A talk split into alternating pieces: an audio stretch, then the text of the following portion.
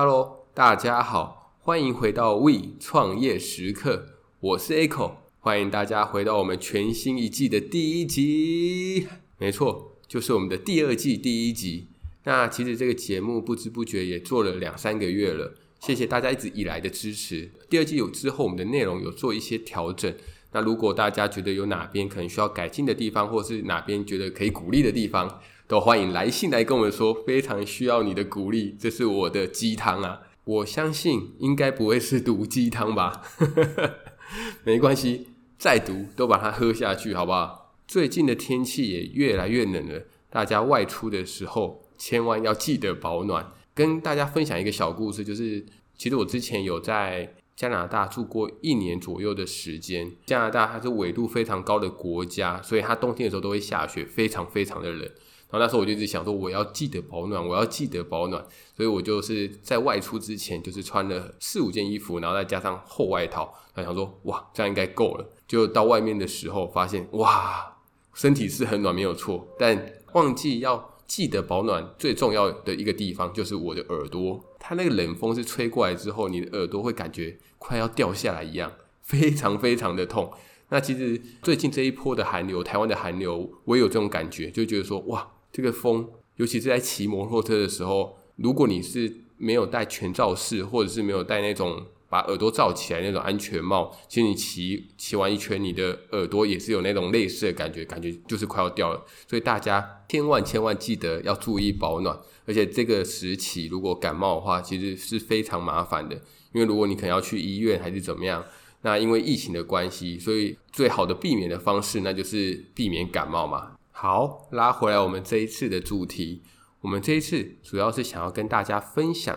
有关于创业者技能的这件事情，那为什么会想要分享这个主题呢？主要是因为有朋友跟我说，他听了我们之前的节目之后，因为我们之前前面有提到，创业家的技能其实是非常包山包海，仿佛你什么样的技能都需要学会。那他这边是觉得说，因为他现在在筹备创业，所以想要知道有没有什么样的技能，趁他现在在筹备的期间，可以先把它学起来。或者是他可以先去做一些规划，这边就以开实体店面当例子好了。就是不管你未来想要开的是，可能说是早午餐店，或者是咖啡厅，或者是意大利面等等，需要的技能可能都是大同小异的。那我这边就是将时间点切开，就是你是开业前跟开业后的部分。开业前，我觉得最重要的部分是你必须要帮你的店想一套完整的一个市场定位的策略。那其实我觉得市场定位真的非常的困难，就是如果你没有做，其实你永远不会知道。但是你必须要有一个大概。那做这个的主要的原因有两个，第一个是你必须要让消费者知道说你的这间店跟别人有什么样不一样的地方。那为什么我一定要来你的这间店？那第二个部分是，如果你有一个明确的定位之后。那你后续可能说你的一个室内的一个装潢，或者你菜单的设计，或者是你一些餐具的选选购，那其实都会必须要去符合你一开始设定的那个定位，因为这样子你的品牌的调性才会一致性。那大家在看你的这间店的时候，才会觉得诶很一致。如果一致了之后，其实这也会对于你后续做一些行销规划上面会有一些帮助。那开业后呢？哇，各位朋友。阿弥陀佛啦，先送你这四个字，因为开业后啊，其实才是战争真正的开始。除了你要做日常的营运之外，其实你还有一些幕后的工作会需要去做一些处理。那主要我将幕后的工作分成四大类，主要有财、行、人、物。那分别是什么呢？财其实大家可以直观的去联想到，就是有关于财务的部分，因为一间公司要维持它基本，它必须要先活着。那活着最基本的一个条件就是他要有赚钱，所以你必须要学会如何去看财务报表，甚至你要学会如何去做财务报表这件事情，然后让你的公司的一个完整的状况可以真实的呈现在于报表当中，这是第一个。那第二个部分是有关于行，那行就是行销。行销活动其实现在它主要分成两大类嘛，线上行销跟线下行销。那线下行销其实就是实体的一个店面活动，或者是你会去发一些 DM 啊、发传单等等。线上的话，主要就是我们现在有很多社群的软体嘛，可能说有 FB、有 IG，或者是有些人会用一些找部落客来帮他写一些行销。我们要怎么样透过这一些行销活动得到最好的重效，或者是说我们要如何去衡量说这个行销活动到底是有没有效的这件事情，就会变成说未来你需要去考量的一件事情。再来是有关于人的部分。因为你开一间店不可能单干嘛，所以你一定会面试一些正职或者是工读生来协助你做日常的营运。因此，你可能从面试开始，你必须要去学习，学会如何看人，你要找到对的人，并且把它放到正确的一个位置上面。那以及说，你开了一些薪资到底是不是合理的？你要帮他做一些薪资的计算，那加班费的计算。那以及说，你想要给他更好的福利，可能说你想要把劳健保、劳健保你想要包，所以你可能也要学会说劳健保怎么样去做计算的等等。最后一个部分是有关于物的部分。那物的部分主要就是如何帮你的一些存货去做一个管理，或者是帮你的库存做一个管理。最可惜的，有时候我会觉得最可惜的，其实是顾客来了，那他想要点的某一些东西，我们刚好没有了，卖完了，因为没有办法吃到他想要的东西，所以他离开。那其实我觉得这才是真正真正可惜的地方。那以上其实就是我简单的统整了一下，说，哎，可能说开店前后会需要用到的一个技能，其实你看，其实它已经包含了非常多。这些技能啊，未来也都会再分别做集数来介绍他们，然后来讲得更详细一点。大家听了那么多之后，有没有开始觉得有点头昏昏、脑胀胀的啊？别急，别急，先不要急着把节目关掉。刚刚前面讲了那么多技能啊，我这边呢还想要分享一下，就是有因为技能真的太多了，所以有三个东西想要跟大家做分享。第一个是有关于学习技能的一些观念跟概念。第二个部分是有我们有那么多的技能，那我们应该要从哪些技能去开始？那学习技能有没有一些顺序？那以及最后，如果我们真的想要学习技能的话，会会不会需要花钱去上课？或者是我们只要从网络上啊去找一些资讯、一些免费的平台，然后来帮自己做一些自学就可以了？首先是有关于学习技能的一些观念。观点一，你的能力应该是要从你的兴趣以及你的技能为中心来做发展。第二个观点是，你要先强化一个你的第一能力，等到这个第一能力非常深耕之后，再来开发你的第二个能力。这边总共会有四型人，然后大家可以来想看看，目前你现在是哪一型人？这四型人分别会因为他是。单专业或是双专业，以及他是知识渊博或者是知识专精，来分成四个象限。那这四个象限分别是 I 型人、双 I 型人、梯形人。以及拍形人，这四个又分别代表的是什么意思呢？像第一种 I 型人的话，其实 I 就是一根长长的，我们可以看到它就是一根长长的，代表的就是掌握单领域专业能力跟知识的人，就是他对于某一个领域其实他是非常非常的强，而且非常非常的专精。那第二个部分是双 I 型人，双 I 型人就是我们刚才前面提到的，其实他就是有两个领域，他其实是非常的专精。然后对于这一方面的知识，其实是非常懂的。那在第三种是 T 型人，T 型的话，我们可以看到它上面那个横杠，代表是他对于很多东西都略懂略懂，就是他的知识其实是相当的渊博，他的涉猎非常的广。那他的 I 也是代表的是知识的一个深度。那这个是拍型人，拍型人的话就是比 T 型人其实他就是多了一只脚。那其实他就是有第一专长跟第二专长，而且他同时也有非常渊博的一个知识。主要就是这四型人，那大家可以看一下自己目前是属于哪一型人。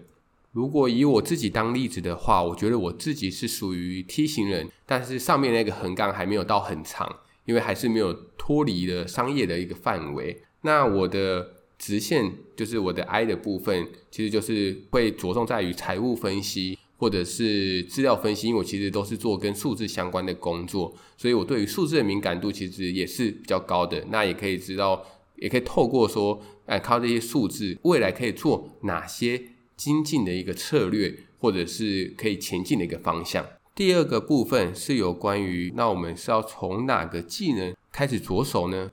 观点一，我觉得不管是从哪个技能着手。我们都是为了达到某一个目的而学习到一件事情。那这个地方我可以举我自己的一个例子，就是因为其实我之前没有实际的案例，自己亲自去做行销这件事情。虽然说以前有念过行销学，但是它都是书面上的一些课本上的一些资料，你没有实际去操作。其实实际操作非常重要，因为那感觉是完全不一样的。我那时候在自己学习实际操作这一块的时候，我就是把它切成了线上行销跟线下行销这两块。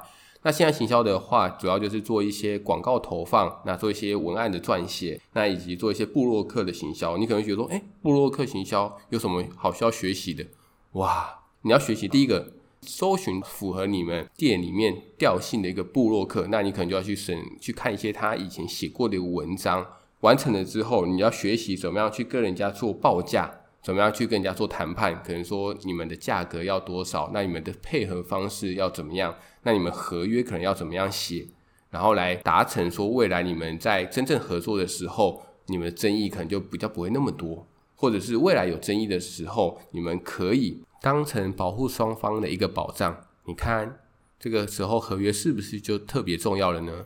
再来是关于线下行销的部分，然后那时候我其实有想过，诶，线下行销。啊，不就是发发传单或者是办办活动那么简单吗？后来仔细的研究了一下，其实发现根本没有那么简单。主要的原因是因为你要设计你的传单，一个好的传单它有两个重点。第一个重点是你要提高人家愿意去拿的兴趣或者是几率。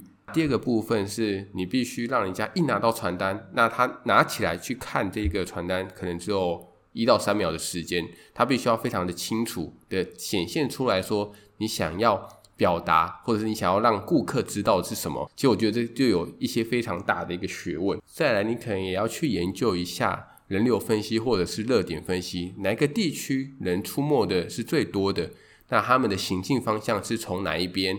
是从哪个出口？可能说你要去剪断发，那他们是从哪个出口出来？那他们大部分都会从哪一个方向去做流动？那这时候你站的哪个点，可能就会相当的重要，因为可以提高顾客拿了之后。真的会走到我们店里的几率。那第二个观点是，没有绝对没有白走的路，就是你现在学到的技能，未来一定会在某一天会去用到。这边也举我自己的一个例子，说来也不怕你们笑啦。其实我之前在大学的时候，我的会计学是有被当过的。那那时候在第二次修的时候，就非常努力，还是把它修过了。在当时啊，我绝对也没有想到，我后来的第一份工作。用到最多的居然就是会计，因为那时候我必须要去看各个公司它的一个财务状况，所以必须就是要从它的资产负债表、损益表以及现金流量表这三个表当中去找出一些线索。所以那时候很庆幸还是有好好念的会计学啊。最后一个部分是有关于我们需要花钱去上课吗？还是可以透过自学就好？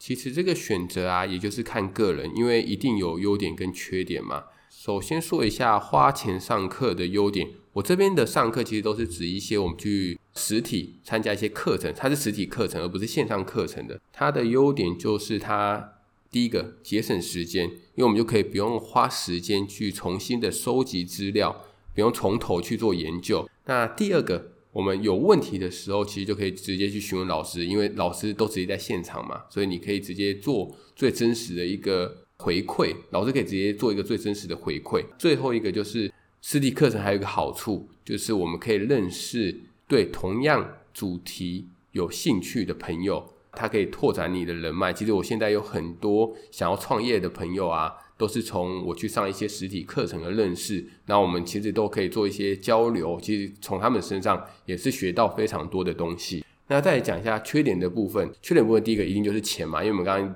有提到的，到底要不要花钱？那其实实体课程啊，它的价格其实都不太便宜，八个小时或者是四个甚至四个小时，它其实都是要两千到五千不等。那只是说你自己可能要去评估说它的这个师资或者是主办单位。他是不是知名，在业界有一定的知名度，或者是他所开出来的一些课纲是不是你想学的，以及你也可以去看有上过课的一些学长姐，他们应该都会写一些课后的反馈。不过这个要小心啊，因为很多会愿意写的一定都是写好话嘛，所以你可能就要自己去判断说，这个这堂课是不是真正可以得到你想要的一个东西。因此在这边也想跟大家分享一下我的三个观点。第一个观点是先想清楚，在上课之前，在花钱之前，先想清楚你自己的目的跟手段。你想要学，因为我们在学之前一定都先有预设嘛，可能说你的目标是什么？你想要透过这堂课，你想要获得什么？这个目的真的是只能透过这堂课才能够得到吗？最好是可以先上网去搜寻一些相关的资讯，然后再来做最后的一个判断跟结论。那第二个部分是我们也可以去看一下我们自己的目前的预算有多少，然后来决定说这堂课是不是值得花那么多钱，或者是。是不是有免费的课程可以来做一个线上课程来做一个取代？那以及最后一个，我觉得是有关于心里面的部分啊。因为很多人其实他去上课，我们不可以把上课当成是一个万灵丹。很多人去上课，他其实是做一个安慰的效果，主要是因为你还没有你想要得到什么东西，就有一点像我们观点一，其实你还没有去理清楚，说我就是想要透过这堂课。达到什么样的目的，所以会把上课当成是安慰自己的一个方法。这时候其实就不建议你花你的一个时间的成本，或者是你的金钱来去做上课，因为其实这样子后续对于你自己也不会有太大的一个帮助。最后，如果你对于你自己的一个专业的培养的走向还没有一些想法的话，那我这边就是盘点一下我自己的观点以及我认为重要的一些能力。首先，我将能力分成软硬实力。那软实力又分成自身跟对他人。那自身的话，我觉得最重要就是你必须要有发现问题跟解决问题的能力。因为当你在创业的时候，真的每天问题都会接踵而来。那你必须发现了这个问题之后，你还要有解决问题的能力。并且你的执行力也必须要百分之百，就是你想到你就一定要做到。那对他人的话，其实你的沟通能力其实就是相当重要，就有点像是夹心饼干啦，因为你不管是对上或者是对下，以及说你是要对顾客、对供应商、对外、对内，都是需要有一定的技巧，不可以用同一种态度来对于所有人，对吗？因为你不可以用对顾客的态度来对于你内部的员工，所以这也是必须要学习的一个地方。再来是有关于硬实力的部分，那硬实力其实就是非常显而易见。首先是有关于业务能力的部分。如果你是创业者，而且你的业务能力又相当强的话，我相信你在创业的道路上一定是比较吃香的。而且我这边可以举一个我永远记得的一句话，我记得那时候我进银行，我们经理跟我说的第一句话就是：我们银行推销的商品就是钱。那如果你连钱都卖不掉的话，那未来如果你想要卖别种商品的话，其实是更加困难的。其实我听到这句话的时候，我心里是受到非常大的冲击，因为我觉得他讲的其实是没有错的。如果一项简单的一个商品都卖不掉的话，那未来如果你想要卖更复杂的东西的话，你有什么样利基点可以卖掉它呢？第二个是有关于分析能力。那分析能力其实它就相当的广了，因为分析能力其实就是包含了我前面有提过的，就是我比较擅长的，像财务分析的能力，或者是产业分析的能力。这些能力在未来的时候，其实你在现在的时候就可以做一些培养，因为这些能力在未来的时候，你一定一定都会用得到的。以上的内容就是这一集我对于技能培养的一些想法跟看法。欢迎大家如果有任何的想法，或者是你有不同的观点的话，都可以到我们的 Facebook。或者是我们的 IG 来做留言。那如果喜欢我们这一集的朋友，OK，拜托也到我们的 IG 跟 FB 做订阅或者是追踪。那如果你喜欢这一集，或者是你觉得这一集对你有帮助的话，也欢迎把这一集分享给你正在创业或者是想要创业的朋友哦。好，那我们这一集就到这边了，让我们下次再会啦，各位，拜拜。